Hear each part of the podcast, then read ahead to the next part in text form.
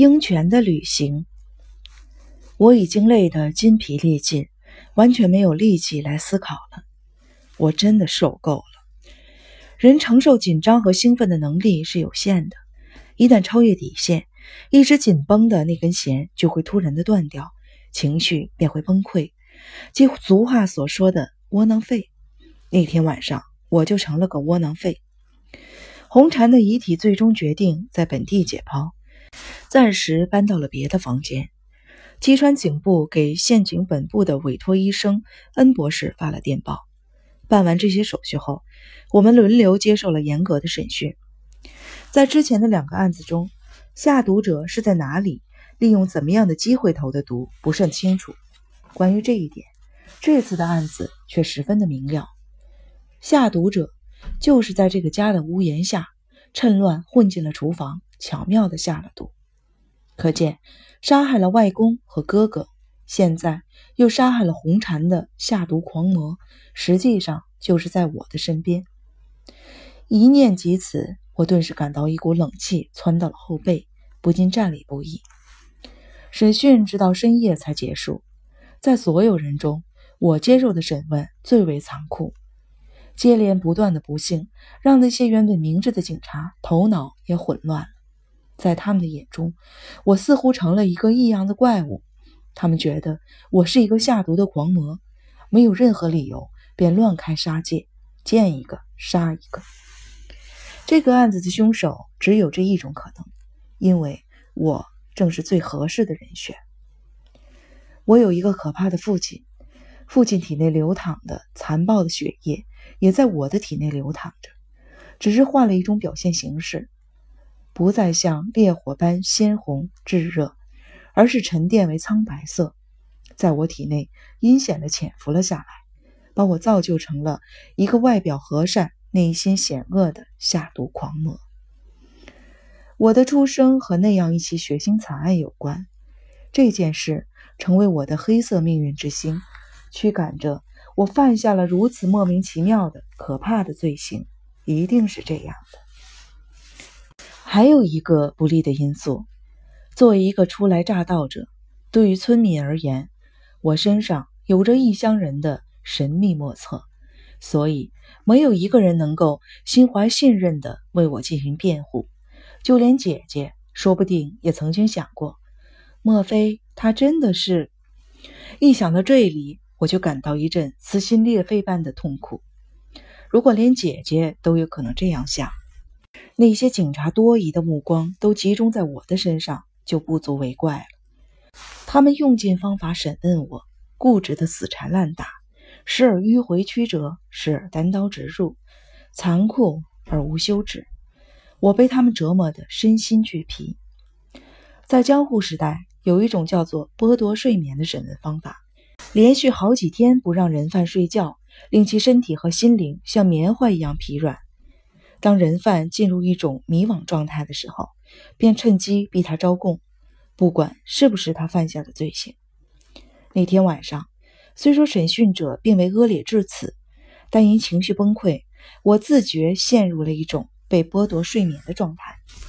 莫非我是一个连自己都没觉察出来的怪物，身体的某种隐藏着另一个可怕的自我？那个家伙趁我不注意的时候。做出了那种可怕的事情，我甚至也开始考虑这种无稽之谈。我几乎被逼得想要大喊：“没错，没错，都是我干的，这些事情都是我干的！你们看，我已经招供了，求求你们不要再折磨我了，放过我吧！”将我从这种状态中拯救出来的，不是别人，正是金田一耕助。哎呀，警部先生。这个案子，无论凶手是谁，都不是一朝一夕能够解决的。因为凶手的动机，我们完全没有弄明白。即便是丑松先生和九迷先生被害，看似有动机，可是仔细想一想，其实还是相当于没有。至于红禅师傅被害，动机就更完全的不明了了。凶手究竟是想干什么呢？在把这些问题弄清楚之前。最好不要这样盲目而急切的逼问。金田一耕助似乎在击川警部面前有着不可思议的威信，他一句话便把我从警部咄咄逼人的审讯中解救了出来。击川警部苦笑着道：“哎，这个案子实在是难办呀。要论可怕的程度，二十六年前那个案子可算是为所未闻。不过毕竟过程简单，这次却不一样。虽说规模不大。”但着实令人头疼，比那个案子更让我们困扰。可恶，这父子两代人怎么都跟我们过不去啊！到了深夜十一点，警官们终于都撤走了，只留下两个人看守红婵的尸体，等明天恩博士来了以后进行解剖。一直都被禁止外出的宾客们都逃也似的溜回家去了。偌大的屋子里只剩下我一个人，孤零零的站在那仿佛潮水退却后留下的寂寞之中。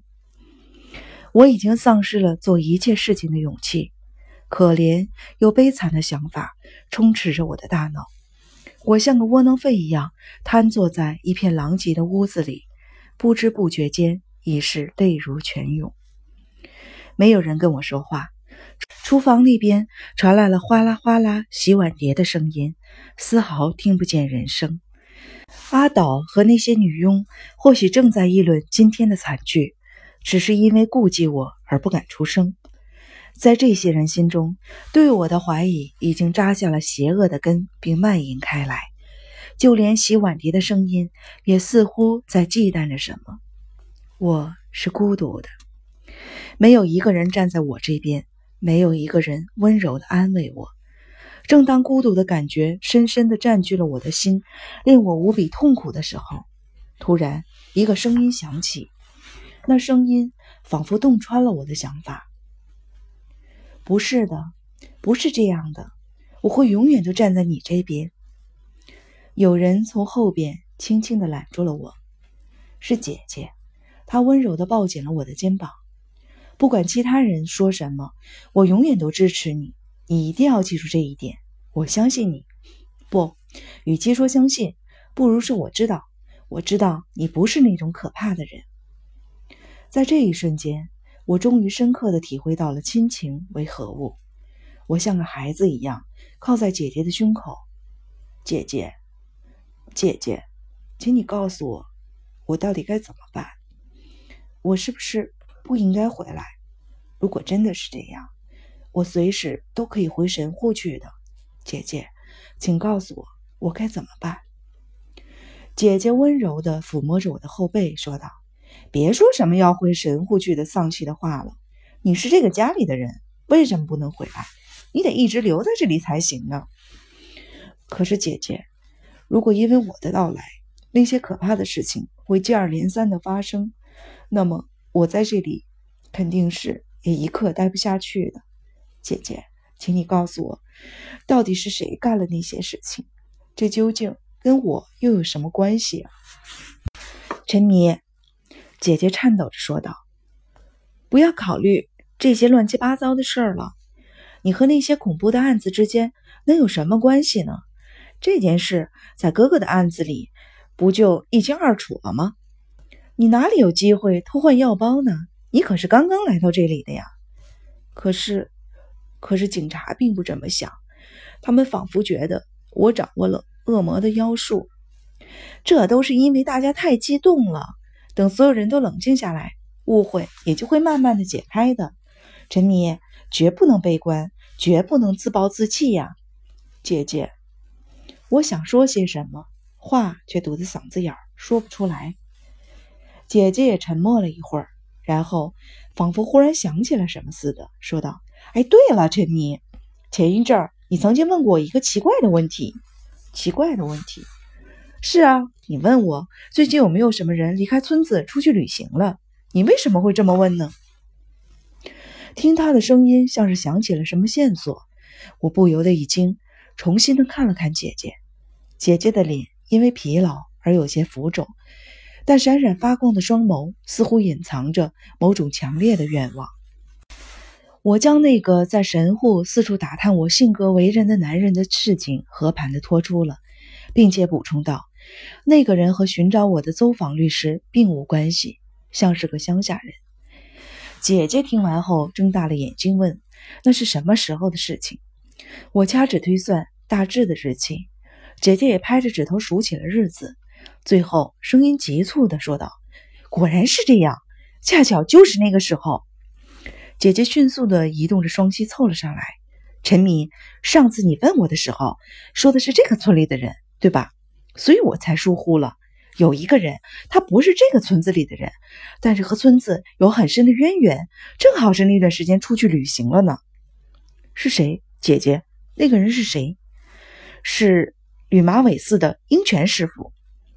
我大吃了一惊，盯着姐姐的脸，感觉头顶被砸进了一个巨大的蝎子。姐，姐姐，这这是真的吗？我的声音不禁的颤抖起来。当然是真的，绝对没有错。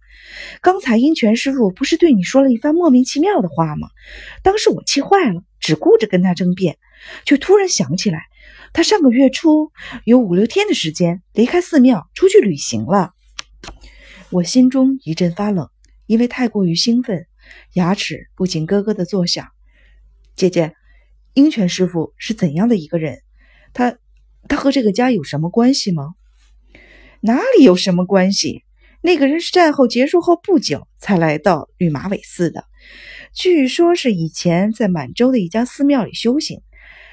他和吕马尾寺的长英师傅是故交，长英师傅生病了，这才让他来代理。至于他究竟什么来历，我可就不清楚了。如果出现在神户的那个人真的是鹰泉，那他为什么要做那种事呢？又为什么会对我有兴趣呢？姐姐，关于这个案子，鹰泉师傅是不是知道些什么？从今天他说的那些可怕的话，也能感觉出来。一定是这样，姐姐断然的说道。不然，绝不可能说出那种可怕的话来。他后来说，是因为太可怕，所以急了。可是，就算是真的急了，就算是再怎么气急败坏，心里从没有想过的事情，也绝不可能脱口而出的。陈敏。你还记得他当时说的话吧？我怎么可能忘呢？我一边哆哆嗦嗦的回忆起当时那可怕的情景，一边默默的点了点头。从他说的话里面，你能不能找出些头绪呢？他肯定是误会了某些事情，你心中是不是有线索呀？我自然毫无头绪。一瞬间，我又一次意识到自己在这个村子里的危险处境，不由得沮丧万分。这时。阿岛进来了，陈迷少爷，他将手撑在门栏上，行礼道：“两位老夫人，请您过去。”“哦，是吗？那请您回禀一声，就说我们马上过去。”姐姐正要起身，阿岛却做出了个制止的手势：“不是的，夫人，您就不必过去了。说是要陈明少爷单独过去。”我和姐姐不禁对视了一下，从对方的眼中。我们都看到了不解。